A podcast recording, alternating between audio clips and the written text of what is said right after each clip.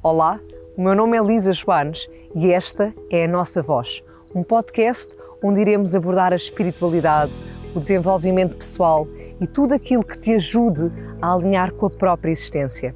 Afinal, não faças planos para a vida para não estragares os planos que a vida tem para ti, não é assim?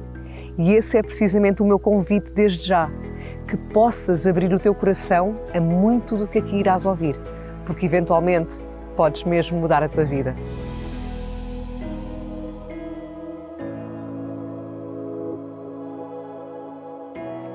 Este episódio tem o apoio de Planta Livre.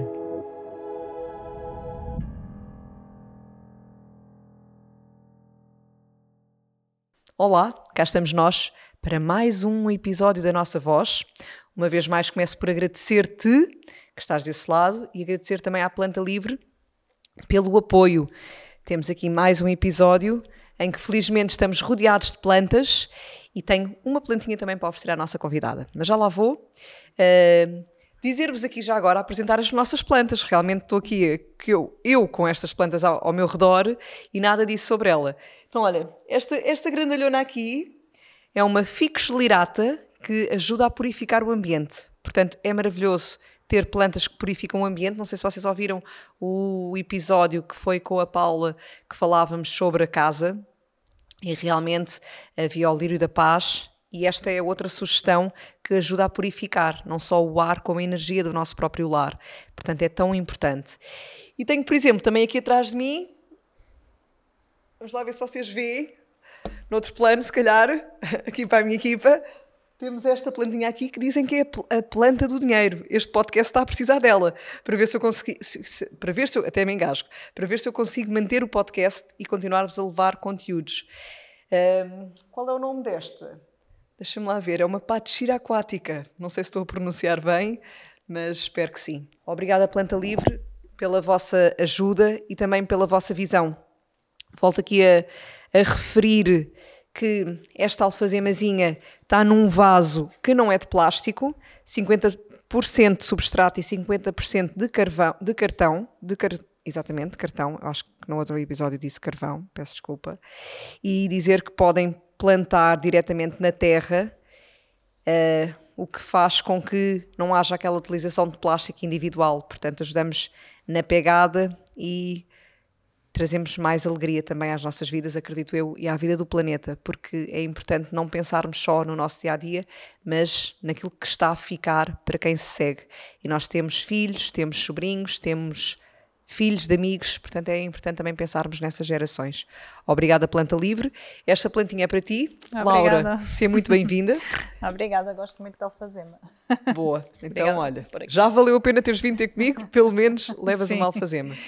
Posso dizer também realmente que a alfazema é tranquilizadora, como tu dizes há pouco, ajuda no sono, também muitas vezes é usada em dores de cabeça, portanto é sem dúvida uma planta também maravilhosa para ter por casa. Também é usada em limpezas. Cheiro. Exato.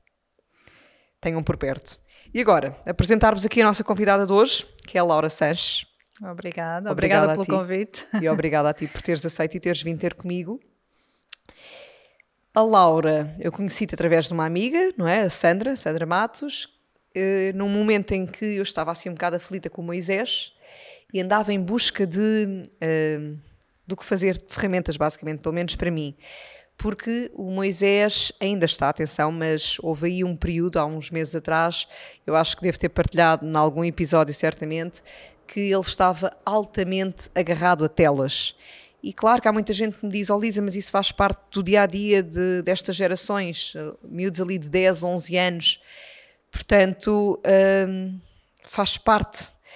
Mas ainda assim, eu, na minha visão de mãe, eu sinto que é demasiado Pronto, e claro que aqui são gerações diferentes.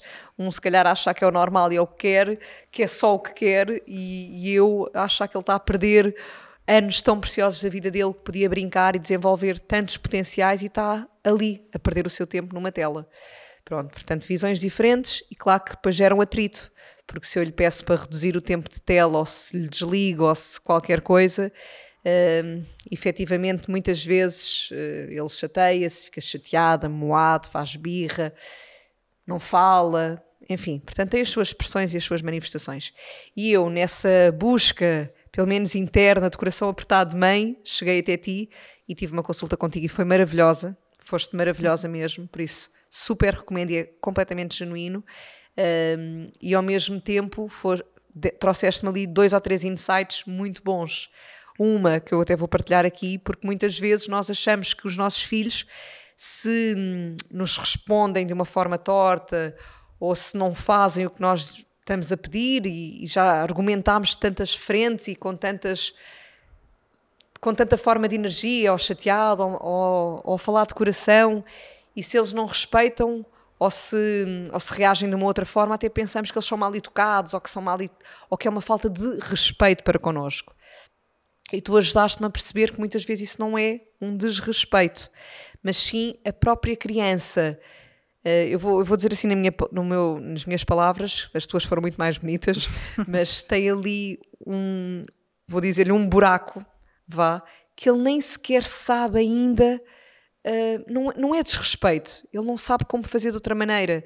E de repente o abismo que ele sente dele próprio, um, a, nossa forma de abordar, ele, ele sente-se se calhar tão mal porque também está a fazer uma coisa que não vai ao encontro do que os pais gostariam. Portanto, ele sente-se tão mal que a forma quase de se defender pode ser desrespeituosa. Por exemplo, não respondendo. Uhum. Não é? Por exemplo, mas estás a ouvir o que eu te estou a dizer? E ele nem responde. Uhum. Por exemplo, e nós sentimos, epá, isso já é falta de respeito. E sentimos a tocar-nos nas nossas feridas pessoais ou como adultos e pais e achamos que se calhar é má educação, se calhar não estamos a educar, a educar, da forma certa, se calhar devíamos ser mais rígidos e muitas vezes não tem nada a ver com isso. A própria criança se calhar ainda nem sequer sabe como nos olhar nos olhos, enfrentando aquilo que está a acontecer e aquilo que também está a escutar uhum. e que também ele não sabe, ele ou ela, como, como lidar com isso, não é? Portanto, nós se calhar muitas vezes esquecemos-nos disso e para mim era volta e meia fácil de achar e de pensar, ok, se calhar sou eu que tenho que ser mais uh, strict, mais uh, rígida, vá, mais, uh, sei lá, mais firme também. E não, se calhar eu tenho sempre, é, de certa forma, comunicar com amor, sabendo como também o ajudar a adquirir esse caminho interno para olhar então para mim, não se sentindo mal também com o que eu lhe estou a dizer. Não sei, enfim, é um grande caminho a fazer, Sim. nós enquanto pais, e por isso o convite a, a trazer-te aqui e obrigado uma vez mais por teres aceito. Tenho na minha mão dois dos teus livros. Eu acho que tens mais algum. Sim, tenho mais, sim. Pronto. Um, tenho aqui o Dicas de Parentalidade Consciente para Pais Tranquilos e Filhos Felizes, Mindfulness para Pais.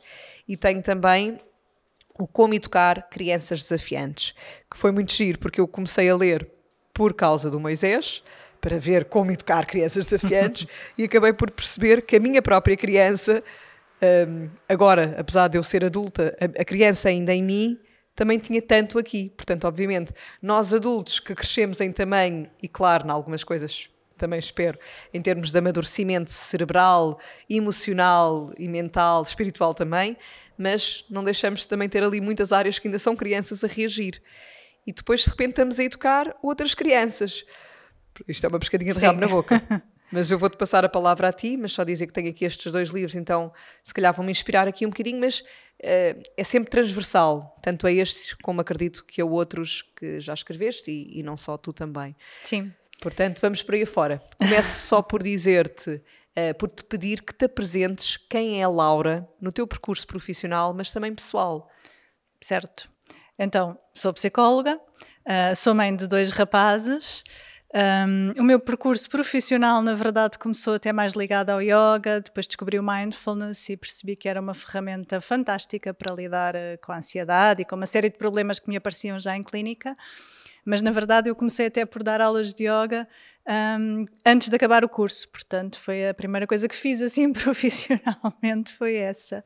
E por isso também é sempre um bocadinho parte da minha visão do mundo, de certa forma, não é? Teve um, um, um, efeito formativo, vá, podemos dizer. Um, e depois, pronto, assim que fui mãe, percebi que realmente a parentalidade era aquilo que me preenchia mais, uh, perceber o desenvolvimento das crianças, estudar isso, trabalhar com pais, percebi que realmente era aquilo que mais me motivava e preenchia, e é nesse caminho que tenho estado há 12 anos, vá, que é a idade do meu filho mais velho. E a ajudar tantos pais e tantos jovens, não é? Sim, porque tu também dás consultas para os pequenos, não só para, neste Sim, caso foi para mim. também atendo crianças, embora eu gosto sempre de ressalvar que, na verdade, eu prefiro trabalhar com os pais, principalmente quando são crianças pequeninas. Faz mais sentido trabalhar com os pais do que trabalhar eu diretamente com a criança. A partir de uma certa idade já pode fazer sentido, de facto, eu criar uma relação com a criança. Mas com crianças pequenas, a minha abordagem passa sempre muito mais por trabalhar com os pais do que propriamente com a criança em si.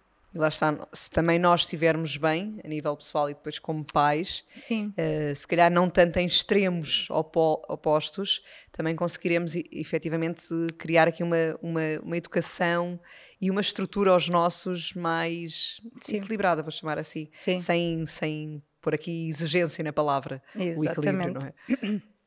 E as crianças pequenas, de facto, são muito reflexo daquilo que nós fazemos com elas, não é? E, portanto, se nós mudamos aquilo que fazemos com elas, muitas vezes muda o comportamento delas de uma forma muito rápida. E por isso uh, faz-me mais sentido fazer com que os pais percebam essa dinâmica, que percebam de que forma é que podem também mudar a forma de agir, do que ser eu diretamente a trabalhar com a criança, que é sempre um processo que também é, enfim, também é válido, mas é muito mais demorado, não é? Porque os pais têm uma influência muito maior do que aquela que eu alguma vez poderei ter sobre uma criança, naturalmente, Exato. não é? Eu achei aqui muito curioso e, e olha, se calhar também um bocadinho neste seguimento do que tu me deixaste de, de insight para o Moisés, neste que eu trouxe a exemplo. Uh, tu aqui neste teu livro de Como Educar Crianças Desafiantes, tu começas por falar aqui de crianças alfa. Tu trazes-lhe assim este termo, não sei se é um termo de psicologia ou se tu trouxeste É o termo assim. de um autor que é o modelo que inspira mais o meu trabalho, que é o Gordon Neufeld, na verdade diz Neufeld porque o nome é alemão, Uh, e um, ele criou esse termo de facto para. Eu acho que o modelo dele tem este grande benefício de trazer palavras para coisas que nós observamos, mas às vezes não sabemos bem o que chamar. E essa é uma das grandes vantagens que eu observo no modelo dele, não é a única, mas realmente dar nomes às coisas, vá, podemos dizer. E então ele realmente criou este termo de criança alfa para descrever aquilo que eu explico. A criança, exato. E, e basicamente aqui na criança alfa um, tu, assim, não, vou fazer se calhar uma abordagem mais simplista, mas tu trazes-nos uma criança que se calhar somos tantos de nós, também adultos, e uma criança que muitas vezes, um, nesta sua reatividade em que entra em defesa, uh, e que se calhar está a querer, a querer controlar qualquer coisa, nomeadamente o não magoar-se, uh, acaba por reagir de uma forma vá, diferente à que os pais gostariam para os próprios pais, mas também para ela própria Sim. e para o mundo. Uh, e o que tu dizes, lá está, voltando aqui também, por isso é que estava a fazer esta ressalva do Moisés, uh, tu dizes no fundo são crianças muitas vezes extremamente inseguras, onde sentiram tantas vezes na educação que precisavam de grandes feitos ou de provar qualquer coisa ou que a exigência também uhum. existia e que hum, e lá está, precisam de se defender. Então, em vez de confiarem, neste caso, nos progenitores, falando aqui para os pais, mas se calhar mais tarde nos namorados ou namoradas, nos amigos, não é? Também, Quem as sim. rodeia, elas rapidamente entram, de alguma forma, na sua reatividade, em defesa. Sim. E nessa defesa pode ser de uma forma, se calhar, agressiva entre aspas, a atacar aquilo que elas uhum. sentem que estão a ser atacadas, ou também numa defensiva de fingir-se indiferentes a alguma coisa que na verdade não lhes é indiferente. Sim. Há aqui depois eh, muitas uh, versões muitas formas sim, de, de reagir. Isso. Mas efetivamente olhar outra vez para uma criança e perceber que o seu comportamento e a forma como ela reage já expressa tanto dela e não muitas vezes a má educação, a falta de estrutura ou, ou que ela é uma, uma pessoa indiferente e que fria, ou seja o que for, não muitas vezes está sempre relacionado com, com essas defesas que têm Sim. quando não sabem fazer diferente e se calhar um bocadinho de falta de amor, por muito que os pais as amem. Exatamente, muitas vezes um, há várias coisas não é, que podemos tocar, mas é muito importante essa ideia de que o comportamento das crianças, que muitas vezes nos fere, é uma defesa. E por isso é que a parentalidade também é uma excelente oportunidade para nós crescermos e para nós trabalharmos as nossas próprias feridas e olharmos para a nossa criança interior que vive ainda algures dentro de nós todos, não é? Porque realmente muitas vezes o comportamento das crianças toca numa ferida nossa e muito facilmente nós sentimos que aquilo lá está o que nós chamamos falta de respeito, muitas vezes aquilo que nós estamos a sentir é que é falta de amor mais do que qualquer outra coisa. E às vezes não é, às vezes é exatamente o oposto. O amor que a criança tem por nós é tão grande que aquilo tem um poder enorme de a ferir, de a deixar vulnerável, de a fazer sofrer e por isso ela fecha-se completamente quando as feridas já foram muitas, isto pode acontecer por várias razões. Às vezes pode acontecer até só porque a criança é tão sensível, tão sensível, qualquer coisinha afere.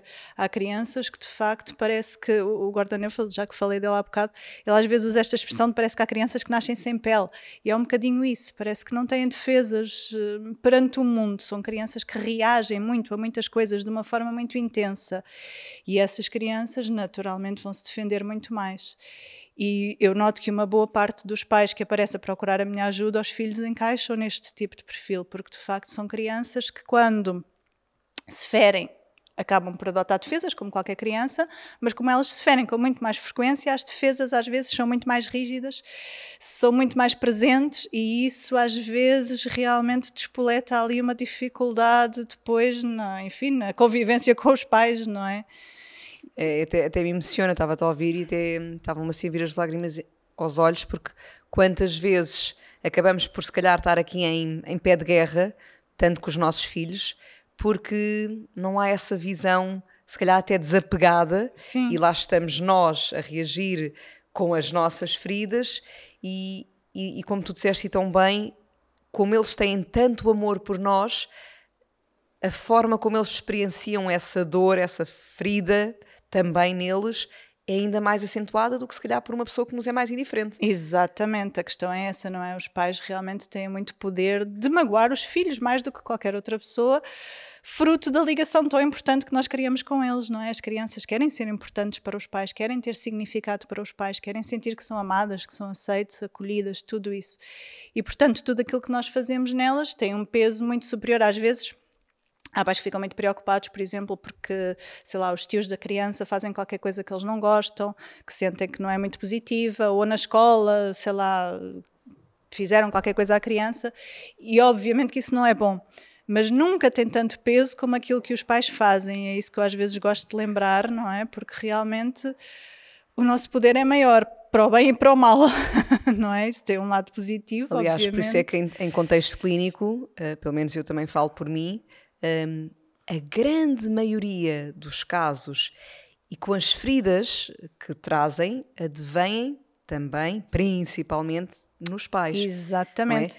É? Que pode, felizmente dizer, já se trabalha, só pelo menos dentro aqui, de um público mais consciente. Só fazer um parênteses, desculpa, às sim, vezes sim. pode haver outras pessoas muito importantes quando essas ah, pessoas exato, realmente estão muito presentes na vida da criança, não é? Se for uma pessoa que diariamente esteja ali, que cuide da criança, ok, não, não tem que ser os pais, não é? Exatamente. Falo dos pais, porque normalmente são os pais que têm esse papel, mas às vezes até são Pode avós, ser um avô, um tio, sim, exatamente. Sim, sim. Quem cria, no fundo, quem exatamente. educa, quem está ali presente. Uh, e daí, muitas vezes, lá está, porque esse comportamento do adulto acaba por servir de exemplo.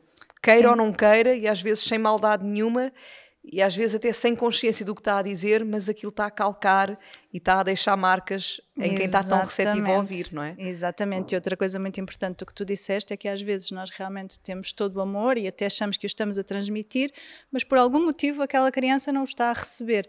Por exemplo, uma criança que está em modo alfa, isto é um problema também comum, os pais às vezes se esforçam-se estão ali realmente a fazer tudo aquilo que sentem que precisam de fazer e a tentar mostrar que estão disponíveis, que gostam, que enfim, que querem estar com a criança mas a criança não está em modo de receber.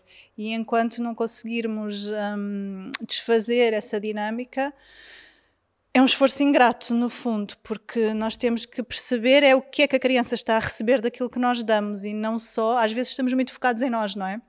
Ah, porque eu faço assim, eu faço assado e estou a fazer tudo certinho. E às vezes a criança não está a receber tudo certinho, está a Exato. receber tudo ao contrário daquilo que nós achávamos. E portanto é, precisamos de pôr o foco na criança e na visão que ela está a ter daquilo que nós fazemos. É, nós acabamos no fundo por ser, hum, o ser humano é muito emocional, não é? Uhum. E nós vivemos muito este drama das nossas próprias emoções.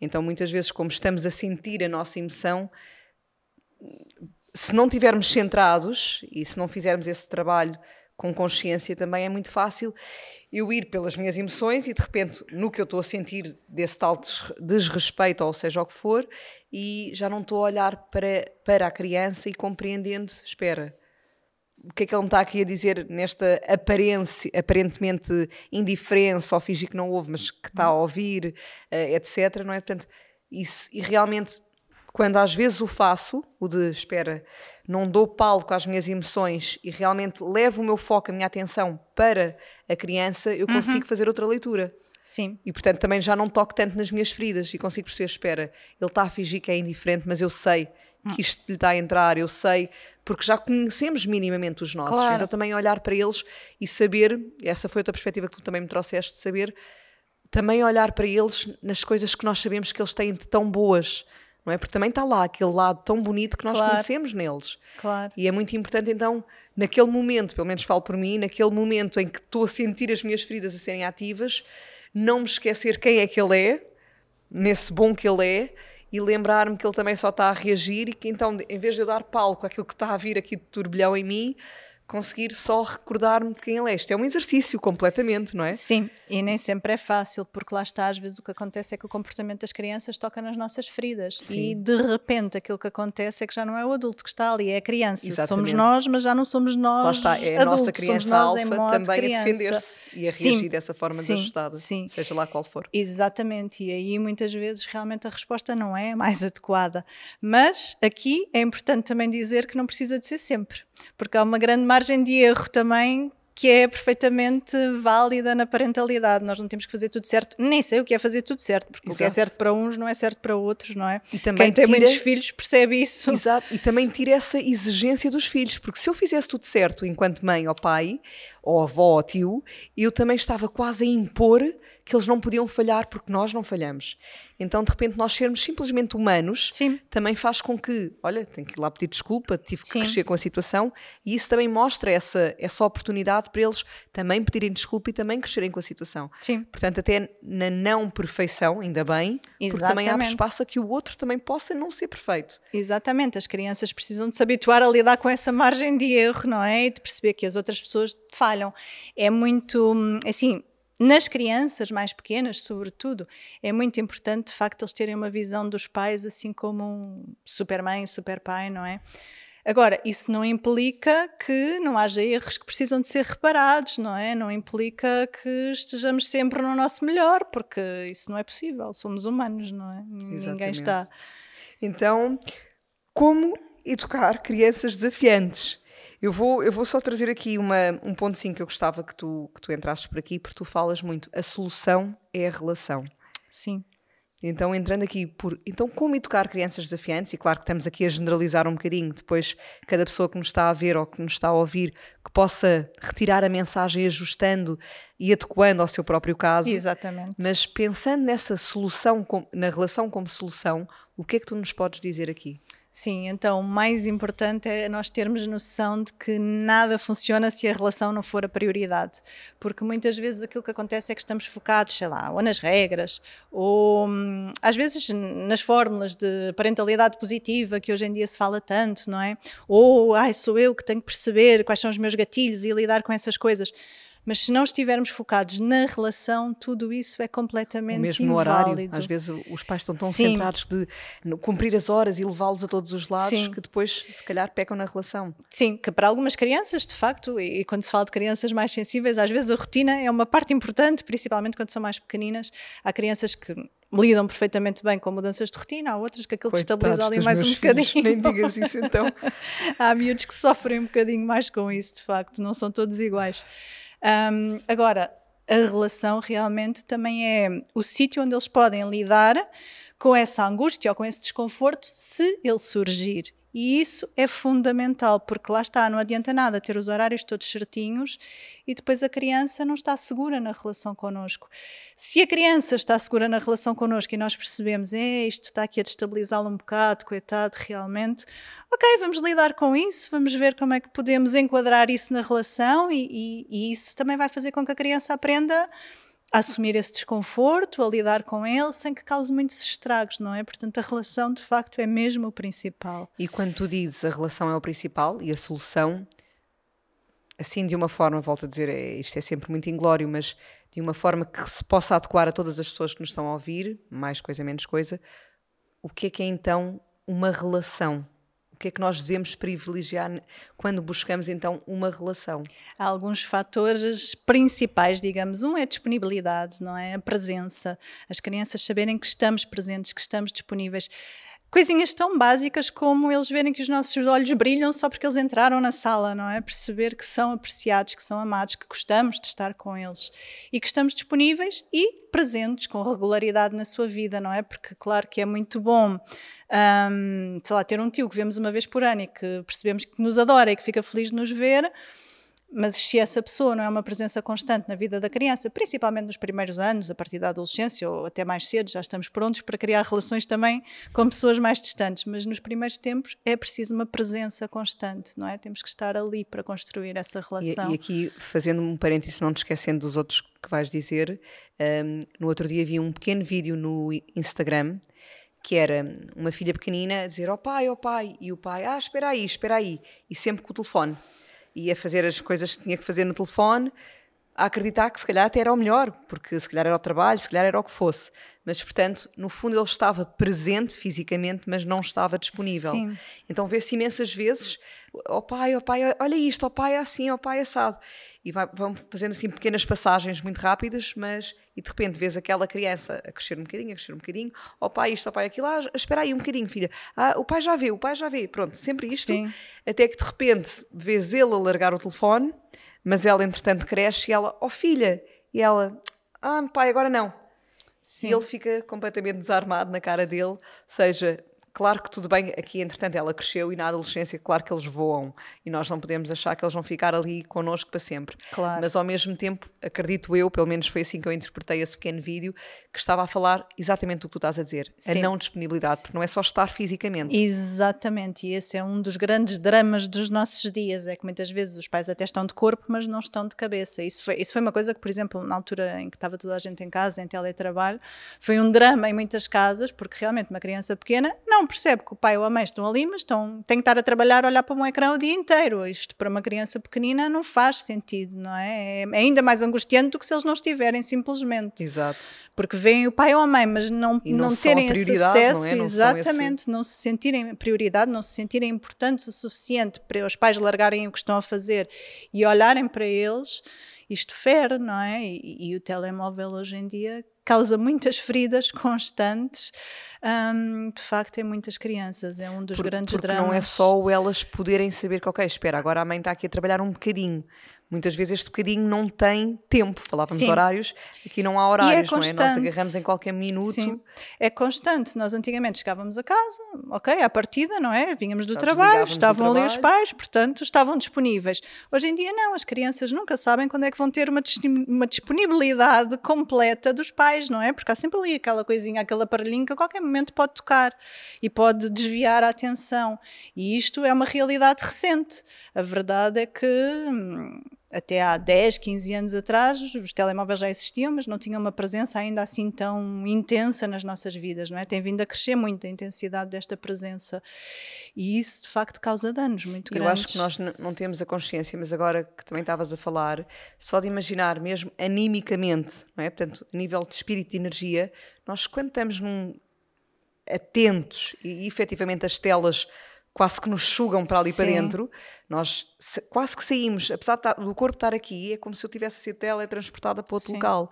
Portanto, há quase um vazio, há aqui um corpo, que eu vou me permitir Sim. dizer quase um corpo morto. É um invólucro pé, vazio. Exatamente, ao pé dos Sim. nossos filhos. Sim. E o fascínio, por outro lado, também estamos a mostrar por essas telas, é de tal ordem que eles acho que ficam a desejar o momento e, claro. o, e a idade que podem também desejar claro. e, e ter este tipo claro, de dispositivo. Claro, exatamente, sim. É, é, esse drama de realmente é um corpo vazio que fica ali, não é? Porque a cabeça é completamente sugada para outras coisas. Um, e sim, esse exemplo, não é? E ao mesmo tempo, por um lado é o exemplo, por outro lado é já que há a frustração de eu ter aqui o corpo da minha mãe ou do meu pai, mas não tenho a cabeça deles, isso cria frustração. O seu amor, e os é? ecrãs também ajudam a fugir da frustração. Esse é o grande drama dos ecrãs, é que são uma excelente fuga.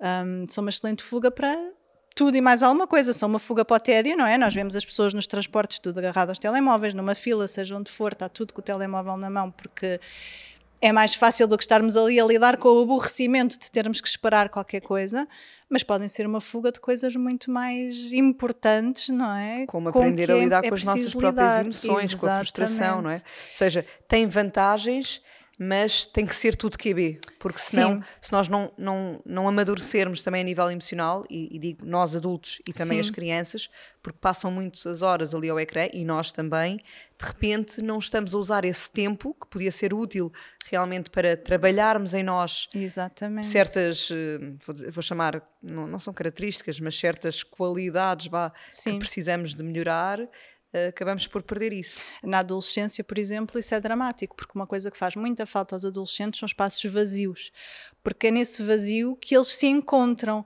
Um adolescente está em grande transformação interna, não é? Aquilo, há ali imensas coisas a acontecerem dentro deles. E eles precisam de espaços vazios também para perceberem como é que podem pôr cá para fora aquilo que se passa lá dentro. E pôr cá para fora pode acontecer de muitas maneiras, sei lá, pintar, escrever, dançar, o que for, não é? As artes normalmente são mais propícias a isso, mas também não tem que ser, pode ser de outra maneira qualquer. O que é certo é que eles precisam desse espaço para se encontrarem, para estarem sozinhos consigo mesmos, para de repente, porque eles veem-se ao espelho e de repente já veem uma pessoa completamente diferente e internamente acontece um bocadinho o mesmo, não é? De dia para dia eles já não sabem bem quem são e precisam de se descobrir. E só se podem descobrir se tiverem um espaço vazio. O problema é que os nossos adolescentes hoje não têm espaços vazios porque qualquer vazio é imediatamente preenchido com o telemóvel. E isto é muito danoso, muito prejudicial para o seu desenvolvimento. E aqui eu acho que é uma, uma, coisa que também é muito importante. Tem-se debatido muito esta questão dos telemóveis nas escolas, se proíbe, se não se proíbe. Eu acho que há aqui uma coisa que é muito importante nós termos consciência. É um inimigo muito desleal. Antigamente, mesmo, por exemplo, este Gordon Neufeld, que eu gosto tanto dele, um, mas ele e muitos outros, aquilo que defendem é uma criança que tem boas relações, que está segura, à partida não terá tanta necessidade de procurar as redes sociais, portanto, em princípio, o telemóvel, as redes sociais ou os jogos, normalmente as raparigas vão mais para as redes, os rapazes vão mais para os jogos, um, mas à partida isso não será um problema muito grande na vida deles, porque têm outras coisas mais importantes que lhes dão essa base.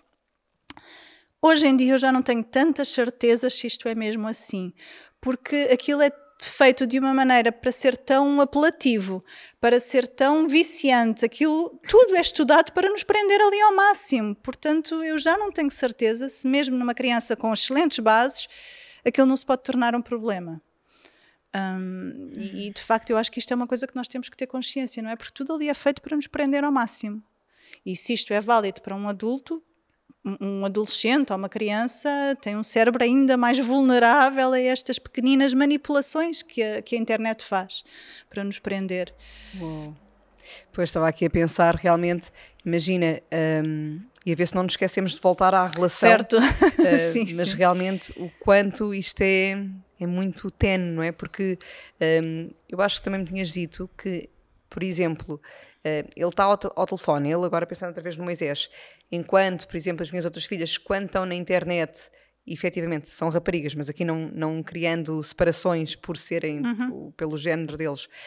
Um, mas, mas as estatísticas estão... mostram que há diferenças Sim. realmente. A verdade é que elas estão muitas vezes com amigas uhum. e a trocar mensagens com amigas ou a falar com amigas, Sim. mesmo através do online. E já o Moisés está no jogo e muitas vezes a realidade e as pessoas que ele encontra no jogo não, não são ninguém da existência física Sim. dele que ele conheça. Sim. Portanto, esta realidade virtual, que às tantas parece ser muito mais forte para ele, onde ele se sente bem, onde ele está seguro e onde ele tem amizades que não existem, podem existir, são pessoas possivelmente, mas mas não são do dia a dia dele. Sim. Isso, isto pode ser mais perigoso Sim, do que o outro dúvida. contexto em que nós estamos a, a, socializar de Sim. outra forma, não é? Sim, sem dúvida. Um, quando estamos a falar com pessoas que já conhecemos, ok, se calhar não é o ideal, e se estamos ali muitas horas, de facto, pode não ser positivo. E há estudos que mostram que, mesmo em relação às redes sociais, uh, provocam um aumento da ansiedade, de depressão, até nas raparigas está muito associado à insatisfação com o próprio corpo, não é? Porque depois nas redes sociais está todo cheio de filtros filtros. Claro. Um, e portanto isso é um problema. Mas de facto os jogos, mesmo do ponto de vista fisiológico, aquilo tem um potencial de dependência maior ainda, para não falar dessa questão de estarem ali pessoas estranhas, não é? Que nós não fazemos ideia o que é que vão dizer, ou enfim, qual será o tipo de relação que os miúdos vão criar com essas pessoas, não é? E efetivamente, desmistificando aqui, porque há uns que dizem que sim, outros dizem que não, a verdade é que o número de horas que eles estão ali a jogar, crianças ainda por cima, estamos a criar, a formar mesmo os nossos neurónios, vou dizer mesmo assim, com essa dependência, não é? Sim, Esse circuito sim, neural sim, está a acontecer. Os jogos têm uma coisa que é um dos seus malefícios, vá, é que os jogos alimentam um estado de alerta. Os miúdos que hum, jogam mais, não é? Precisam de estar ali num estado de alerta, aquela coisa de conseguir e de fazer e de estar focado. E às vezes os pais confundem isso com concentração e foco. É um foco, é verdade, mas é um foco que vem deste estado hum, de tensão, não é? Interna, a que eles já se habituaram, portanto convivem com aquilo com naturalidade, mas que tem um efeito prejudicial mesmo do ponto de vista fisiológico, não é? Um, e depois o que acontece é que a criança, às tantas, ativa esse estado de alerta de um ponto de vista fisiológico, mas emocionalmente desliga-se da parte má do alarme, vá o sentimento mais de agitação, de medo, de qualquer coisa de mal vai acontecer, que é o que nos dá o estado de alerta quando é ativado, pode ser desligado. Nós não estamos sempre conscientes de todas as nossas emoções e quando aquilo é muito constante, o cérebro desliga para poder continuar a funcionar. Mas fisiologicamente aquilo está lá, continua ativo. E isso é o que acontece depois. Isto até é um bocadinho um mecanismo que está na base de hum, dependência do, dos desportos radicais, por exemplo, aqueles miúdos que ficam, enfim, completamente viciados também, de certa forma, fala-se, estão viciados na adrenalina.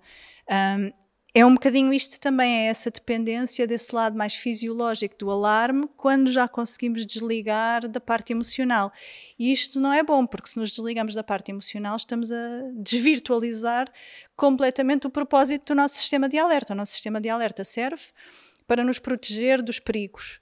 Portanto, serve para nos, para nos avisar que qualquer coisa pode ser uma ameaça, não é? É importante nós estarmos em sintonia com as nossas emoções para reagirmos, ok, está ativou o meu estado de alerta. É verdade que ele às vezes ativa-se por, enfim, razões que se calhar não valeria a pena ativar-se, tudo bem, é um dos defeitos deste mecanismo, mas de qualquer maneira é importante eu estar consciente que ele está ativo, porque isso vai alterar a minha forma de funcionar no mundo, até a minha forma de ver as coisas.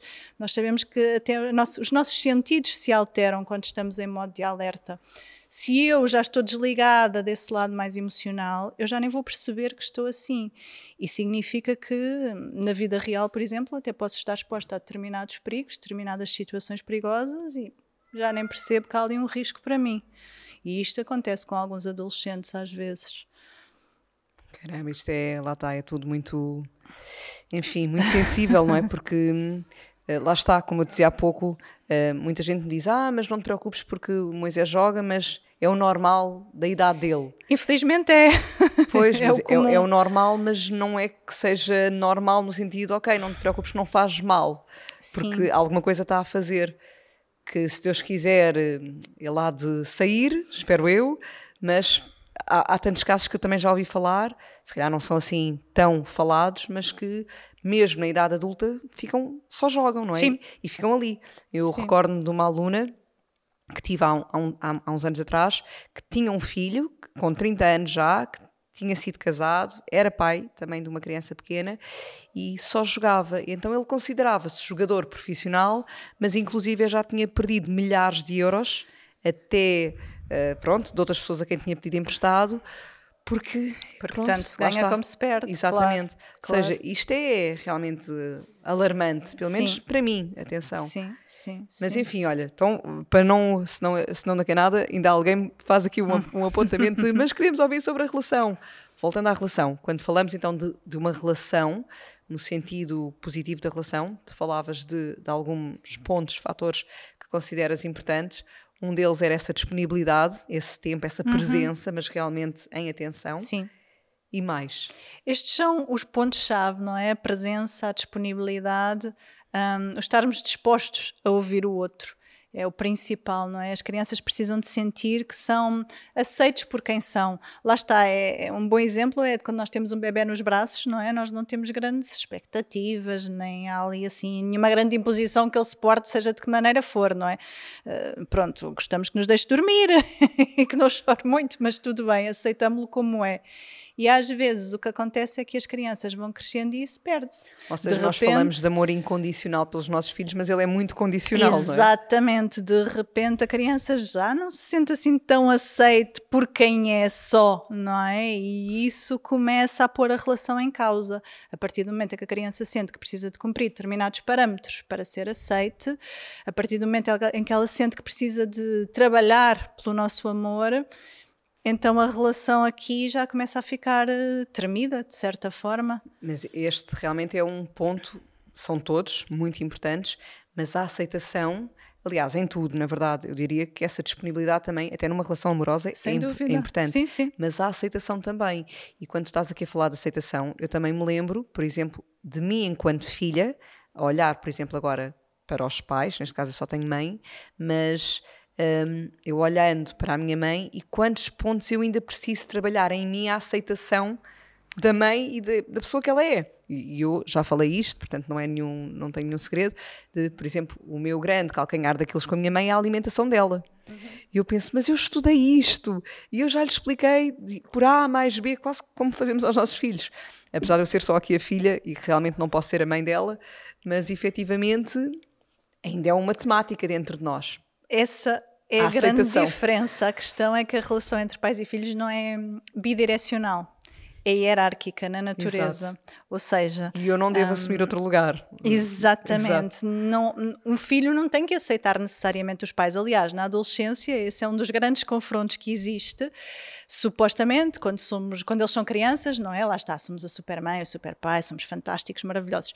De repente, quando os miúdos chegam à adolescência, isto é desconstruído e é suposto que seja e é bom que seja. E passamos para o extremo oposto às vezes, não é? Porquê? Porque os adolescentes ganham uma capacidade engraçada que é a capacidade de idealizar. De repente eles percebem um, o que seria o pai ideal, o que seria a mãe ideal. Conseguem ver isso na sua cabeça. Uma criança ainda não tem tanto essa capacidade de abstração. E olham para nós e aquilo não encaixa. Ah, então espera, então somos perfeitos. Agora vou brincar aqui, se calhar, mas não.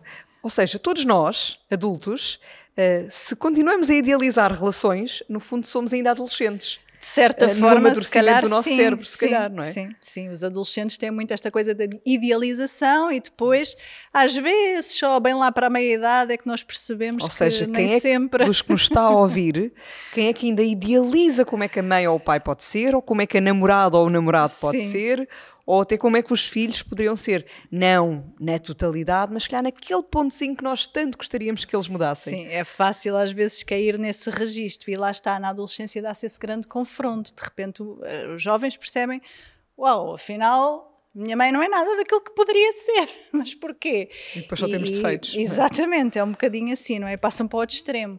Um, e é suposto que esse trabalho de desconstrução se faça nessa fase, não é? Da adolescência. Eu agora já me perdi, já não sei porque é que viemos para aqui. Porque estávamos a falar da aceitação. Ah, exatamente. Dizer, Mas, exatamente, é um... portanto, os filhos não têm que aceitar assim tanto os pais. Agora, nós temos que continuar a aceitá-los, mesmo quando eles estão nesse registro de nos desconstruírem, não é?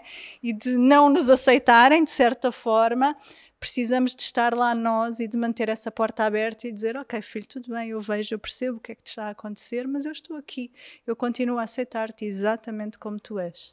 Por acaso, há aqui uma, um, um parágrafo que tu dizes. Um, se calhar nós não os podemos proteger das dores que também vão experienciar, não os podemos colocar numa redoma de vidro, defendê-los do mundo inteiro, não podemos isto, não podemos aquilo, mas podemos estar lá com um ombro amigo quando eles precisam, podemos fazê-los perceber que há um abraço e um coração disponível a ligar só deles para dividir as dores que também sentem. Exatamente. E achei tão bonito. Sim. Não é? Porque, ok, podemos não de uma maneira, mas realmente também podemos de outra. Exatamente, e isso é o principal. E essa te conta tanto, não é? Exatamente, isso é o principal que as crianças e isso têm vai à sentir. confiança, Sim. tu também falavas. Para isso é preciso que as crianças não tenham medo de ficar vulneráveis, não é? Não tenham medo de precisar de nós, não tenham medo de sentir que precisam realmente realmente do nosso conforto e do nosso consolo. E às vezes, lá está, quando as crianças estão muito defendidas, elas já querem acreditar que não precisam de nós para nada. Uh, porque aquele amor magoa muito, não é? E então eles, não, não preciso, não, não quero. Não gostas de mim como eu sou, então também não preciso de ti. É um bocadinho assim. E muitas vezes, se calhar, é isso mesmo, não é? Voltando outra vez ao que estávamos a dizer no início, é a sua forma de, de se defender magoaram-se também, porque de repente nós pais também começámos a, a apontar-lhes defeitos.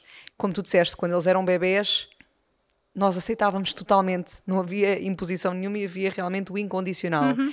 E de repente começam a ser crianças e é, está quieta, não sejas teimosa, não fazes isto, não assim, porque Exatamente. Não andamos aqui nestas lingalingas, ou seja, apontamos defeitos e elas começam-se a sentir, se calhar, já não tão amadas. Exatamente. E começam a ganhar devagarinho os seus mecanismos de defesa. Exatamente. E de repente se calhar na adolescência, como já sentiram tantas vezes o, o levar com, o pé, com os pés, às okay, vezes afastam-se de vez. dói sim. muito contigo, sim. mãe, pai. Sim. Ou seja, uma vez mais, é importante olharmos para a relação se queremos cultivar relações diferentes. Exatamente, e nós hoje em dia temos uma quantidade assustadora de adolescentes que já não têm essa capacidade de ficar vulnerável que já estão num estado de defesa tão grande que têm medo de entrar nessa vulnerabilidade, não é? Têm medo de precisar dos pais para o que quer que seja. Um, e isso realmente é um problema, não é? Porque aí começa-se a criar um fosso e, de facto, nos adolescentes nós precisamos de estar lá de uma maneira diferente da maneira como estamos com as crianças, não é? Já há toda uma outra relação que precisa de ir sendo construída, mas precisamos de estar lá à mesma. Precisamos de continuar a ser a referência, precisamos de continuar a ser eh, o modelo, precisamos de continuar a ser a pessoa a quem eles recorrem quando se sentem, sei lá, aflitos, perdidos. Um, e muitas vezes já não é isso que acontece, não é? É, às vezes eu, eu recordo de muitos pais dizerem assim: Ah, pois só me procuras quando precisas. Ainda e, bem que procura. Exatamente. é preciso desconstruir isto e é pensar, ainda bem que me procuras Sim. quando precisas. Sim. Porque isso também, pelo menos digo eu, mostra que eles confiam. Exatamente, exatamente. Mostra que pelo Naqueles menos ainda momentos, têm essa é? capacidade Realmente. de procurar. Sim. E depois tu também falas aqui ao longo do livro uh, de apego ou não apego, desapego, uh, da frustração, que eu achei também super importante, realmente, sabermos olhar para as frustrações de nós próprios uhum. e dos nossos filhos, frustração aliada de braço dado com a ansiedade um, e também aqui realmente, e olha, se calhar agarrando aqui no outro livro, de como educar então conscientemente e mais num estado vá, de mindfulness. Então, se calhar aqui também deixando essa essa abertura para os pais, essa perspectiva assim mais ampla de realmente cultivarem as relações, como tu disseste, e como é que então podemos educar um bocadinho desde outro lugar e com maior consciência aos nossos filhos. Certo. Então é muito importante realmente lidarmos com as nossas feridas, não é? Percebermos, lidarmos com as nossas frustrações e percebermos eh, porque é que determinados comportamentos dos nossos filhos ativam determinados modos de funcionamento nossos e determinadas feridas nossas. Agora, eu gostava só de fazer aqui também um parênteses porque realmente o mindfulness pode ser uma excelente ferramenta para nos conhecermos, para nos compreendermos, para termos mais tranquilidade quando lidamos com as crianças, para estarmos mais equilibradas, para não nos descontrolarmos tão facilmente mas, e digo isto porque começo a ver também uma grande quantidade de mães que acha que tem que estar sempre em modo zen. Lá está. E realmente isso às vezes também é um tal peso. margem de erro que tu dizias, Exatamente, não é? e não tem que ser, não é? Somos pessoas, somos seres humanos. Também é importante que as crianças nos vejam a lidar com emoções às vezes um bocadinho mais difíceis, ok? Faz parte, não é? O, o que é fundamental é que isso nunca ponha em causa a relação que temos com elas, porque hum, eu posso me descontrolar às vezes e levantar a voz, mas se eu percebo que aquilo pode ter criado ali alguma ruptura na relação, porque as crianças sentem, ok, a minha mãe já não gosta de mim, não é? Porque me está a falar desta forma e, e as crianças têm este pensamento muito linear, de facto, e nós às vezes não temos consciência disso. Ok, a seguir vamos lá, quando nos demos conta de uh, isto se calhar é um bocadinho longe demais. Olha, filho, desculpa, a mãe estava mesmo sem paciência. E é muito importante que por um lado, ponhamos as coisas em nós, não é? Não vamos pedir desculpa com, olha, desculpa, mas tu também fazes assim, fazes assado. Isto não é pedir desculpa, não é? Mas ao mesmo tempo que isso não nos fragilize, não é? Não termos aquela atitude de, ah, eu não sei fazer, eu estou a aprender, porque eles precisam de confiar, precisam de saber que os pais sabem tudo. Mas mesmo sabendo tudo, às vezes, enfim, fazemos coisas que não queríamos ter feito, não é? E, e, eu acho que lá está, mais uma vez, e obrigada por, por, hum, por reforçares isso, porque essa margem de erro, como tu disseste, usando a tua expressão, e essa capacidade de nos tornarmos humanos, uh, não saindo de um lugar em de alguém que eles podem confiar. Exato. Lá está, não ficando nesse papel de ah, eu nada sei. Exato. Ok, eu, eu sei, e tu também dizias aqui no outro livro um, que também é importante nós resgatarmos e recuperarmos e relembrarmos o alfa em nós. é? Exatamente. Esse lugar em nós que também sabe, claro que sabe. O nosso Exatamente. instinto está cá e temos que o acolher mais e escutá-lo mais, mas ao mesmo tempo, claro, somos humanos e falhamos. E como tu dizias há pouco, essa vulnerabilidade é tão importante para um dia os nossos filhos também virem pedir desculpa. Exatamente. Eh, Uma criança, muitas vezes nós forçamos as crianças a pedir desculpa, não é? E elas fazem aquilo quase de um- uma forma mecânica. Mas aquilo que é fundamental para uma criança pedir desculpa, bem, para já tem que ter alguma maturidade, não é? Para se conseguir pôr no lugar do outro e uma criança pequenina simplesmente não tem, é impossível.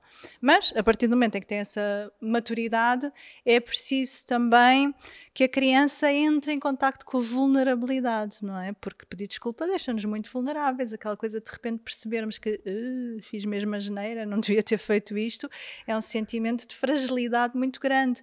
Se não temos a certeza que os outros nos vão acolher nesse sentimento de, de fragilidade e de vulnerabilidade, não vamos nem sequer arriscar entrar em contacto com ele, não é?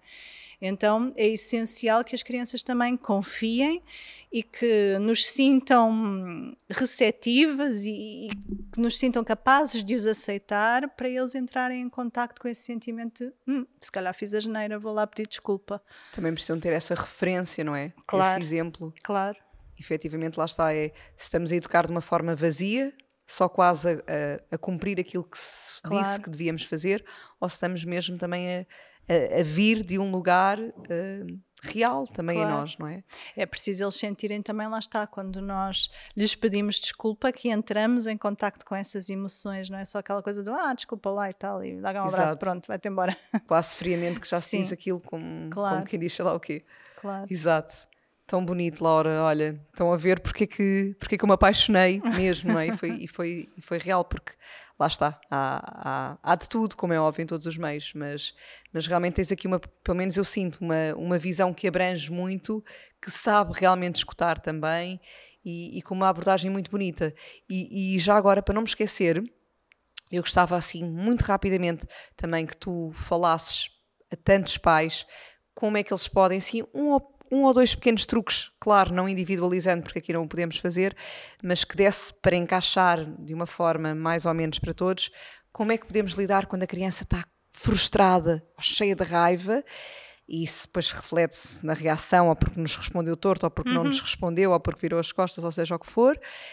Hum, vamos aqui à frustração e depois também o como reagir ou como agir, vá, não vou dizer reagir, sem entrar em castigos, porque tu disseste aqui e também me disseste a mim, é possível sim educar sem castigos e sem palmadas, eh, porque lá está, não é? Também não temos que entrar nesse desrespeito para com eles e há outras formas de chegarem, Sim. de chegarmos.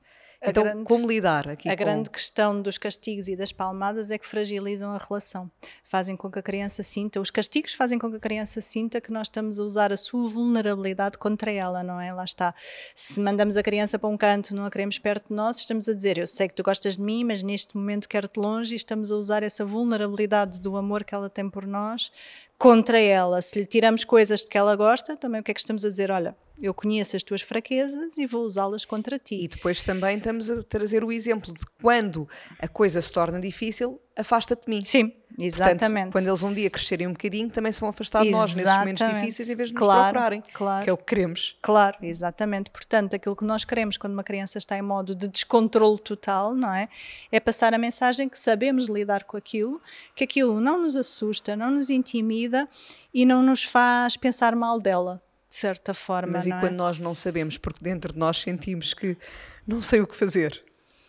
É muito importante sentir que não há nenhuma fórmula, não precisamos de saber exatamente o que fazer, é só ficar com aquilo, basicamente é só ficar com aquilo, é só estar ali, é só mostrar à criança que De repente olha, não puxar para cima bem. dela e olha, vai tu para o teu canto e lida tu com Sim, isso. Que eu agora não quero exatamente. lidar com nada disto. O problema muitas vezes é que as emoções das crianças também nos assustam, não é? Porque nós não conseguimos lidar com aquilo e então de repente a criança percebe que nós estamos assustados, fica ainda mais assustada e não sabe lidar com aquilo e depois só tem duas escolhas, não é? Ou desliga e a certa altura as crianças desligam porque não, não podem estar ali naquele gasto de energia constante, não é? Ou então ficam tão ansiosas, tão nervosas, aquilo mete tanto medo que começam a entrar num estado de ansiedade em que tudo assusta, de certa forma. Um, então é muito importante nós transmitirmos que são só emoções, está tudo bem, não acontece nada de mal, aquilo não nos destabiliza assim tanto. Obviamente que aqui, mais uma vez, o parênteses, de isso não implica estarmos ali em modo zen, se a criança está aos gritos, completamente descontrolada.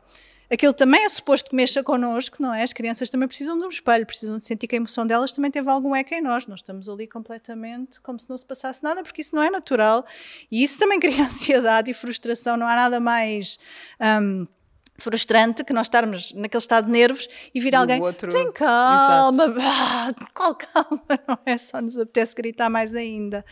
Então as crianças também têm que sentir que aquilo mexeu connosco, mas é um mexer controlado, é um mexer de aceitação, é um mexer de compreensão de, olha, eu percebo o que é que se passa contigo, eu sei que isso é muito difícil e vamos passar por isto juntos, está tudo bem. Ah, pois olha, lá está, isto faz-me lembrar outra vez a frase tão célebre do Osho de um, tudo é passageiro e até as nuvens, não é, no Sim. céu Sim. passam e realmente, uma vez mais, relembrarmos até nestes momentos, porque depois não é só noutros momentos, é em tudo na vida Sim. realmente, que estas emoções que a criança está a sentir e que nós também estamos a sentir através dessas situações também são passageiras, então de certa forma não, não nos descentrarmos tanto. Sim. É isso, no fundo. E um dos problemas é que nós hoje em dia temos muitos adultos com muito medo das suas próprias emoções, porque de alguma forma, se um adulto fica assustado com, lá está, com as nossas explosões emocionais, com o que é que será aquilo que criança, vai ficando gravado é que aquelas emoções são perigosas. Se nunca ninguém nos ensina a lidar com as emoções, nós vamos registando que há ali algum perigo, não é? Então aprendemos a pôr aquilo para um canto, nunca lidar com fundo, elas. Se calhar a grande maioria de nós adultos, a verdade é que fomos crianças que não tivemos alguém a, ajudar-nos e a, a elucidar-nos sobre as emoções, não se falava tanto. Sim. Portanto, nós fomos crescendo sem saber propriamente olhar para elas de outra maneira. Mas... Quem já faz agora o trabalho, se calhar com uma ajuda de um profissional, ou que fez, ou que trabalha na, na área de desenvolvimento pessoal, trabalhando não é quem está a dar, é uhum. quem também se trabalha a si próprio. E de espiritualidade, se calhar já se permite ver de outra maneira e está nesse caminho. Sim. Mas se calhar ainda há tantos adultos para quem essas emoções realmente se calhar nem são conscientes. Ainda são assustadoras, e, e, eu ia só dizer que só falar sobre as emoções não chega. Nunca tivemos tantos programas de educação emocional e aqueles livros do monstro das cores e essas coisas todas, mas nós não podemos ensinar emoções a uma criança de um ponto de vista intelectual. Lá está do As emoções sentem-se, é? exatamente. Não serve nada eu dizer, ah, o vermelho é a raiva, o... agora já nem sei, o azul é a tristeza Ok, é importante a criança ter ali algum vocabulário, mas isso não é o ponto principal. O importante mesmo é ela sentir essa aceitação, esse acolhimento, perceber que pode lidar com aquilo depois disso tudo. Então podemos ensiná-la a dar um nome. Podemos dizer, ah, estavas mesmo frustrado, estavas muito zangado, não foi? Depois do acolhimento, isso é a seguir. E é útil, sim senhor, mas não é o ponto principal. O ponto principal não precisa de nenhum curso, de nenhuma informação, de, é mesmo só estarmos ali, sentirmos, acolhermos aquilo. E se calhar também realmente ajudarmos eles a, a perceberem o que é que estão a sentir, não é? Sim, mas Porque... isso lá está, faz-se neste espelho, não Sim, é? E, e, não digo no sentido do, do, da teoria, é Sim. o que é que estás a sentir em ti no corpo também. Sim, podemos tentar ajudá-la se calhar a verbalizar, a, a, trazer para a consciência, em vez de ser só alguma coisa que está-se aqui a experienciar. E... Mas naturalmente a criança sente no corpo se nós acolhermos aquilo, se nós estivermos ali com ela, se nós a ajudarmos a sentir, ela vai perceber e depois podemos falar sobre isso. Olha, lembras-te, quando estavas ali tão furioso, onde é que tu sentias? Era na barriga, era no peito, podemos fazer esse trabalho depois. Sim, posteriormente. Sim. Senão ainda está ali na, na emoção Mas naquele momento principal de... é mesmo só mostrar que podemos ficar com aquilo e está tudo bem. E, e, que não estamos a pensar mal da criança, porque esse é outro não. problema, não é? Muitas vezes depois nós ficamos a achar Sim. que já entramos tem um problema, exatamente, querendo, ou, que querendo é mal ou não. educada ou, e, e só está descontrolada, ela não tem culpa de estar assim, não é? Até, até mesmo, por exemplo, aquelas expressões tão fáceis de dizer, ah, mas estás-te a passar, por exemplo, Sim. não é? Agora estava-me a lembrar, é tão fácil de repente já verbalizarmos qualquer coisa e no fundo já há um julgamento aqui. Sim. Sim, querendo exatamente. ou não querendo, já há um julgamento. Exatamente. Uh, agora não me estou a lembrar de mais nenhuma expressão, mas realmente, se calhar, tantas outras que nós nem sequer temos consciência que estamos a denominar qualquer coisa ou entrar em alguma forma julgatória. E as crianças precisam de sentir que nós estamos sempre do lado delas, ou seja, mesmo que nós não gostemos de um determinado comportamento, porque obviamente que as crianças às vezes fazem coisas que nós não gostamos, é muito importante elas sentirem que nós estamos do lado delas, não estamos contra elas, não queremos Caramba, controlar aquilo. Tanta coisa que estamos a fazer eh, não da forma como gostaríamos, não é? E é tão importante, obrigada mesmo, estás a trazer com esta tua uma forma tão bonita de, expores a coisa e de realmente apelares aqui a um trabalho de expansão de consciência e de maior compreensão, tanto por nós próprios como pelas crianças, eh, e não só em, aqui em fórmulas de castigo ou não castigo estruturadas, mas depois pecam na relação, Exatamente. porque fragilizam é onde, pelo menos eu falo por mim, eu, eu quero é ter uma relação bonita com eles, Exatamente. não é? Porque hoje em dia são crianças, mas vão crescer e, e, são seres. E a relação fica para sempre. E a relação fica para sempre.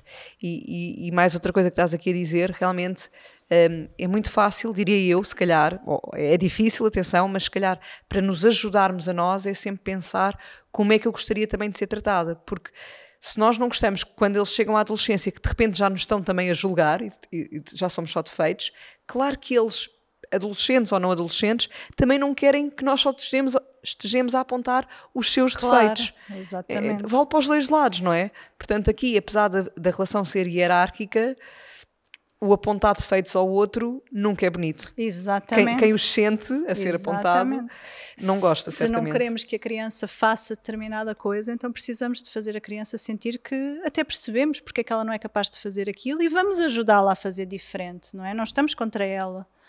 Estamos, exatamente, estamos a, criar, a querer ajudar a nós e a uhum. eles próprios de adquirirmos ferramentas. Ou nos responsabilizamos, se for uma criança muito pequenina, muito pequenina. não vamos ajudar, aí vamos responsabilizar-nos, não é? Sei lá, uma criança muito pequenina que bate aos amiguinhos no parque, simplesmente ele não tem consciência, não podemos esperar que parta dele, e somos nós que se calhar vamos estar ali mais atentos a qualquer coisa, fazer o que for preciso para evitar, se acharmos que é de evitar, não é? Um, e o muito agora... pequenino é mesmo muito pequenina, porque se calhar a partir de uma certa idade, que, apesar de ainda serem pequeninos, também já pode, digo eu, não sei, é hum. quase em modo de pergunta, estar a expressar através desse comportamento alguma necessidade, ou alguma carência, ou alguma libertação de qualquer coisa, pode? As crianças batem naturalmente quando se sentem frustradas. É, é o instinto da, da pré-história, não é? Sim. O homem das cavernas lá andava com a moca sim, a bater. Sim, exatamente. Nós temos muito essa ideia de que, ai, mas eu nunca lhe bati, mas onde é que ele aprendeu? É natural, as crianças aprendem, umas mais, outras menos, não é? Lá está, há crianças que também são tão sensíveis que qualquer coisinha desperta nelas uma frustração.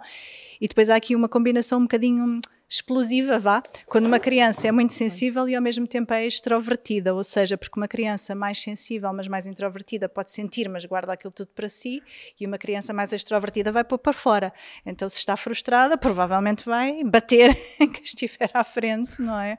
E sei lá, foi um amiguinho no parque que deu um encontrão, ou que tirou um brinquedo, ou que não sei o quê, e pumba, vai logo um pontapé, um estalo, o que for.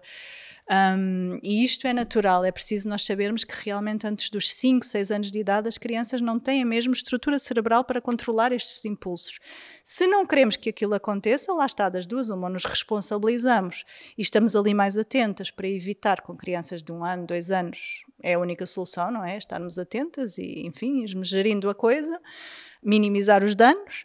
Um, com crianças mais crescidinhas, nós podemos dizer: Olha, querida, sei que é muito difícil para ti, quando ficas chateado, vem logo aquele impulso, é normal, mas olha, vamos aqui combinar, vou-te ajudar. Quando isso acontecer, eu vou para o pé de ti, faço-te um sinal, qualquer coisa, não é? Arranjamos ali uma estratégia para ajudar a criança a lidar com aquele impulso, sentindo sempre que realmente é muito natural que ele o tenha, não culpabilizando a criança porque é má, porque é problemática, porque enfim. E às vezes lá está, é, eles nem sequer têm consciência dessa reação que estão a ter, não é? Claro. E se é boa ou se é má. Exatamente, de... aquilo na altura é impulsivo mesmo, Exato. Não, é, não é pensado, não é propositado, não é consciente. Até mesmo, por exemplo, um ciúme. É tão natural, não é? Sim. E, por exemplo, nasce um novo irmão. Sim. É tão natural e, se claro. calhar, é tão fácil também os pais dizerem: Ah, estás aí a reagir porque estás com ciúmes do teu irmão e a criança se calhar nem sequer sabe o que é, que é, o que é, que é ciúme. Claro. De repente leva com o peso desse, dessa observação. Claro. Uh, Os irmãos trazem a nós, se calhar, pais. frustração, não só pela partilha do território, não é? E pela partilha do amor e da atenção dos pais, mas depois muitas vezes o que acontece é que às vezes os irmãos também servem um bocadinho quase de descarga. Às vezes acontece, por exemplo, as crianças vêm da escola carregadas de tensão, que andaram ali a conter o dia todo, porque não era um sítio seguro às vezes para libertarem, e chegam em casa e dizem, ah, estou a implicar com este irmão ou com aquele irmão, porque no fundo é uma relação que apesar de tudo lhes dá mais segurança para descarregar aquilo. Uma boa parte dos conflitos entre irmãos mais velhos, às vezes é isso. E os adultos, Sim. não é? Também, Caramba. também. Quantos vêm pesados para casa é e depois só- descarregam em quem anda lá? Exatamente, é só a pessoa que está mais perto para descarregar, não é? E com quem se tem mais confiança no fundo para fazer isso. Ou seja, sempre olharmos para, para tudo, no Sim. fundo, e perceber o que é que nos faz. Tu dizias isso aqui. eh, agora, descomplicando a coisa toda, ou pelo menos para quem nos está aqui a ouvir, não ficando aqui com nenhum peso de culpa, mas tudo bem, é o que é. Mas agora, como é que podemos mudar? Não é? Como é que podemos realmente perceber o que é que despoleta aquele tipo de mecanismo em nós, de reação, e, e para que lado é que queremos caminhar? Então, fazer muito esse trabalho de consciencializar tanta coisa que às vezes é inconsciente e, e arranjar esse caminho, essas ferramentas internas de começar a construir então novos circuitos neurais até, não é? Falávamos deles há pouco. E uma coisa E que. a, a ajuda da psicóloga aqui neste caso, eh, sem remeter obviamente exclusivamente a, Claro. mas sem dúvida que também pode ser uma boa ajuda. Pode ser, mas há, há uma coisa que também é fundamental, eu acho que é importante só, enfim, se calhar para terminar, não sei se já estamos Sim, sim, sim, já estamos na hora. Um, uma das coisas muito bonitas do modelo deste Gordon Neufeld, justamente, é a confiança, ou seja, nós retirarmos também um bocadinho o peso. Às vezes nós achamos que também temos que ensinar tudo às crianças e, de facto, há muita coisa que nós não precisamos de ensinar, só precisamos de criar condições para, para que aconteça e a natureza encarrega-se do resto, porque ele diz muitas vezes a natureza tem um plano. E de facto, se nós criarmos as condições, é vermos-nos um bocadinho mais como jardineiros, não é? Nós não podemos, temos aqui estas plantas, por acaso lindíssimas, não é? Mas ninguém as forçou a crescer. A única coisa que foi feita foi criar condições para que elas florescessem. Olha, não e esta é? que está aqui atrás de nós eh, cresce bastante. Pronto, porque terá boas condições, provavelmente, para isso, não é? A única coisa que nós podemos fazer. Não podemos ensinar uma, criança, uma planta a crescer, não é? Não podemos dizer, olha, agora tinhas que ter as folhas para ali e o tronco para acolá. Não funciona, não é? Se, se a planta está a mirrar, ok, então vamos ver que condições é que estarão a falhar, que é que ela precisa de mais sol, precisa de mais água. Então nós somos um bocadinho o solo, o alimento dos nossos filhos. Precisamos de criar essas condições mais do que qualquer outra coisa. E de confiar que a natureza toma conta do resto. Muito bom. Confiar também na alma deles e voltar a recuperar essa confiança também na nossa própria alma e instinto. Sim. Olha, Laura, é, és apaixonante mesmo e, e sinto mesmo também de um lugar muito bonito de humildade, não é? Tanto com muito conhecimento, mas ao mesmo tempo eh, numa visão que realmente, pelo menos é assim no meu sentir, que procura realmente ver os dois lados da moeda, ver as crianças e ver o adulto. E, e realmente é, é muito bonito encontrar um profissional que, que se sente isso, com quem se sente isso. Por isso, Ah, obrigada. obrigada. Obrigada eu. Obrigada. A ver se marca aqui outra consulta mesmo para mim, a ver se levo lá também o Moisés, porque certamente que nos ajudarás aqui a ir relembrando disto e a, e a aclarar também, a afinar a- mais ainda a consciência. Por isso, obrigado uma vez mais. Desse lado, espero que tenhas gostado. Este era uma- um tema tão pedido e muitas vezes eu recebo esta mensagem, até já tinha comentado contigo, de tenho tantos pais que às vezes quando ouviam num desabafo meu diziam ah Elisa, como é que ainda não trouxeste ao teu podcast este tema? Portanto, aqui está ele, espero que tenham gostado, ouçam-nos várias vezes porque acredito que nos levam também a um lugar de humildade e que nos ajudam a recentrar e a relembrar que sim, mais do que ter razão ou, ou seja o que for do dia a dia, nós queremos é relações bonitas com os nossos, porque nós os amamos. Então isso sim vale a pena, digo eu. Deixo-vos um grande beijinho e até para a próxima semana.